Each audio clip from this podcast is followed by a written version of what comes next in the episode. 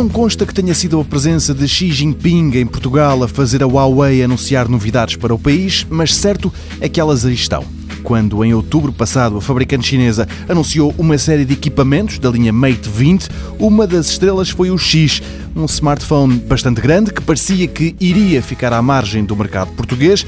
Na altura, a resposta à TSE foi um veremos se ele alguma vez será anunciado por cá.